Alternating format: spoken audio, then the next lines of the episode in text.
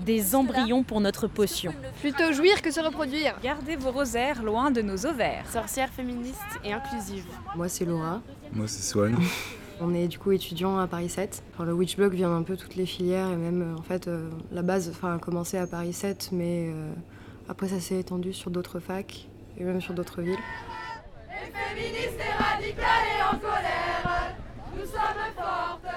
La sorcière, c'est une figure qui nous intéresse beaucoup en tant que militante. Une femme en fait qui a été aliénée de la société parce qu'elle était marginale, parce qu'elle avait des savoirs qui n'étaient pas encouragés chez les femmes, des savoirs médicaux, euh, ou même juste un désir d'indépendance du fait de vivre seule, de ne pas se marier, etc. Et euh, c'est en ça que la sorcière peut être euh, mise en parallèle avec la figure de la féministe qui, pareil, est aliénée par rapport à ses choix qui sont considérés comme radicaux, parce qu'elle ne veut pas de la place qu'on lui assigne. Donc du coup, ça nous paraissait être un symbole très fort. Sorcière avorteuse Sorcière avorteuse Sorcière avorteuse Sorcière avorteuse Sorcière était aussi une insulte en fait pour, pour écarter les femmes du pouvoir pour les écarter des, sphères publiques en fait. Et euh, on s'est dit, bah, on va reprendre le pouvoir sur cette appellation-là. Et si ça fait de nous des sorcières, bah, on est des sorcières, quoi, et on l'assume totalement. Et euh, du coup, on a décidé d'afficher notre présence en manifestation. Je trouve que c'est assez euh, mitigé en fait. Ça s'est bien passé dans le sens où on a quand même réussi à fédérer pas mal, pas mal de personnes qui se sont senties en sécurité avec nous, qui ont senti que c'était nécessaire d'avoir un espace comme ça. Donc en cela, euh, je trouve que ça s'est bien passé. Maintenant, il y a eu quand même une, euh, une scission avec le reste du cortège. Notre façon d'envisager l'autonomie et même la politique, en fait, est assez différente des conceptions très archaïques, par exemple, de certains syndicats comme la CGT, et euh, qui nous l'ont bien fait sentir. Il y a eu des femmes qui se sont faites agresser par le service d'ordre de la CGT pendant la manifestation, des hommes qui ont tenu des propos sexistes à leur égard et qui ensuite les ont frappés. Donc euh, ça, pour le coup, c'est intolérable. Quoi. Pendant la manifestation à Marseille, une militante qui s'est retrouvée coincée entre deux mecs du SO de la CGT euh, les a confrontés par rapport euh, à leur non-réaction vis-à-vis des propos sexistes tenus et de leurs actions. Les mecs du SO ont répondu qu'ils ont dit qu'ils les avaient juste frappés alors qu'ils auraient pu les violer. Et donc on trouve ça totalement inacceptable que quelqu'un puisse tenir ce genre de propos sans que personne dise rien autour. On est en train d'écrire un manifeste et euh, parmi les revendications qu'on a, du coup, euh, il y a cette volonté de, de, faire en sorte que le milieu militant euh, prenne réellement en compte en fait la, problématique antisexiste. Ça va aussi passer par des ateliers plus créatifs, des ateliers d'écriture, aussi des débats, des, projections, enfin essayer d'ouvrir le, le, milieu militant à autre chose que, que, des manifestations en fait. Et du coup, bah, le Witch Block, ça va être, enfin, au-delà de, créer un espace safe en manifestation, ça va être le but de créer un espace safe en dehors des manifs et euh, un milieu de, créer un milieu militant safe en fait carrément. En tant que féministe, on a l'impression que, des, problématiques justement qui sont propres euh, aux femmes euh, sont totalement laissées de côté aujourd'hui. Le, budget du, de l'ancien ministère des droits de la femme a été réduit de 25%.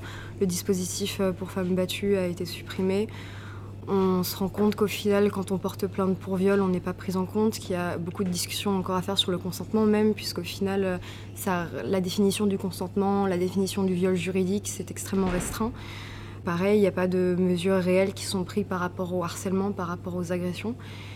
Et euh, du coup, on part du principe que euh, on n'a pas confiance en l'État, on n'a pas confiance en ces dispositifs. On a vu que qu'ils étaient limités.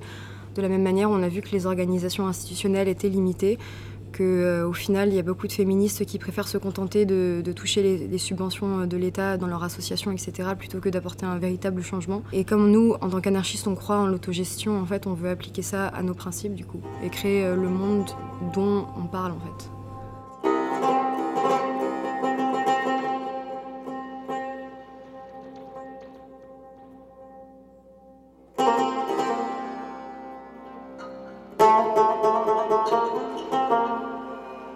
Féminisme d'État, c'est vachement, enfin, c'est un féministe hyper blanc. C'est-à-dire que toutes les femmes racisées, bah, elles sont pas prises en compte. Les personnes trans sont pas du tout incluses là-dedans ou assez mal incluses en fait. Et du coup, l'idée c'était de, bah, nous on voulait justement, enfin, aller au-delà de ça et de, pouvoir inclure des gens qui sont, enfin, qui sont directement concernés par les causes du féminisme et qui sont pas inclus par le féminisme libéral qui les laisse de côté parce qu'ils n'acceptent pas leur, leur, identité de genre par exemple. On sent pas, on sent pas qu'on a la parole en fait en tant que femme précaire, en tant que femme des fois qui, il y a des femmes qui se prostituent, il y a des femmes qui euh, qui, ont des, choix de vie justement dont le gouvernement parle souvent, mais au final sans jamais leur laisser la parole. Et, nous, ça nous va pas quoi.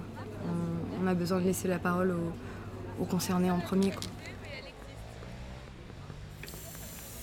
C'était important pour nous de se réunir en non-mixité, puisqu'on estime que, euh, qu'il doit exister des structures en fait, où les personnes de minorités opprimées euh, sont entre elles. Ça délie quand même une certaine parole, le fait de ne pas être entouré des personnes qui nous oppressent euh, tous les jours, puisque par exemple dans le féminisme, on prend quand même énormément de temps pour assurer les hommes sur le fait qu'on ne parle pas de tous les hommes, qu'on ne les attaque pas personnellement, mais plutôt les structures qui régissent la société, etc.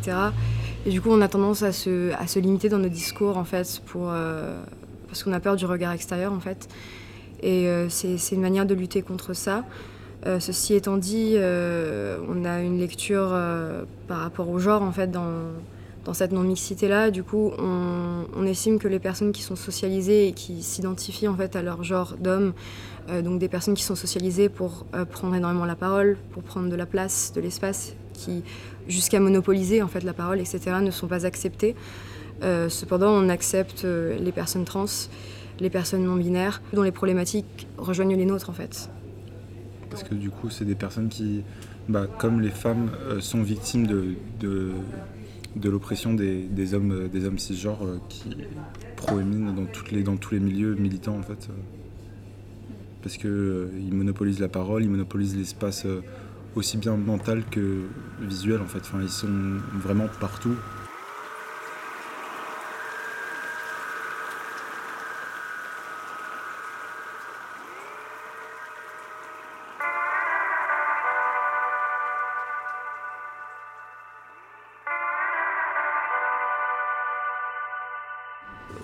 Moi, j'ai l'impression que beaucoup de personnes s'intéressent à nous par rapport aux symboles qu'on a repris, par rapport au fait que du coup euh, nos, apparitions publiques sont assez euh, mises en scène. En, fait, je sais que ça peut donner du coup une vision assez romantique en fait du militantisme, mais personnellement, je souhaite m'en détacher. Euh, pour moi, les manifestations sont, sont surtout symboliques, et du coup, c'est logique d'y avoir une présence tout aussi symbolique. Mais cependant, on pense en fait que que le fait de militer, ça passe par des luttes beaucoup plus, euh, longues, beaucoup plus euh, pénibles et euh, surtout beaucoup moins, beaucoup visibles. C'est pour ça, par exemple, qu'on tient des cantines, c'est pour ça qu'on défend l'ouverture des squats, ce genre de choses. C'est vraiment ça aussi qu'on aime à mettre en valeur en fait, dans, notre, dans notre mouvement. Montrer qu'en fait, le militantisme, c'est pas juste une vision romancée du fait de se battre contre l'État, etc c'est aussi justement se battre contre l'État en, créant notre monde à nous, à travers, euh, à travers l'altruisme, à travers l'autogestion.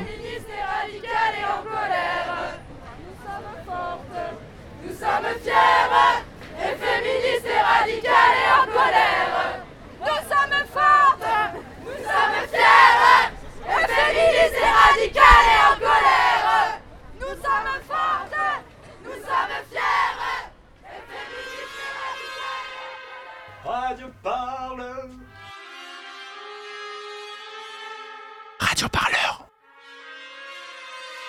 Le son de toutes les luttes. Sur radioparleur.com.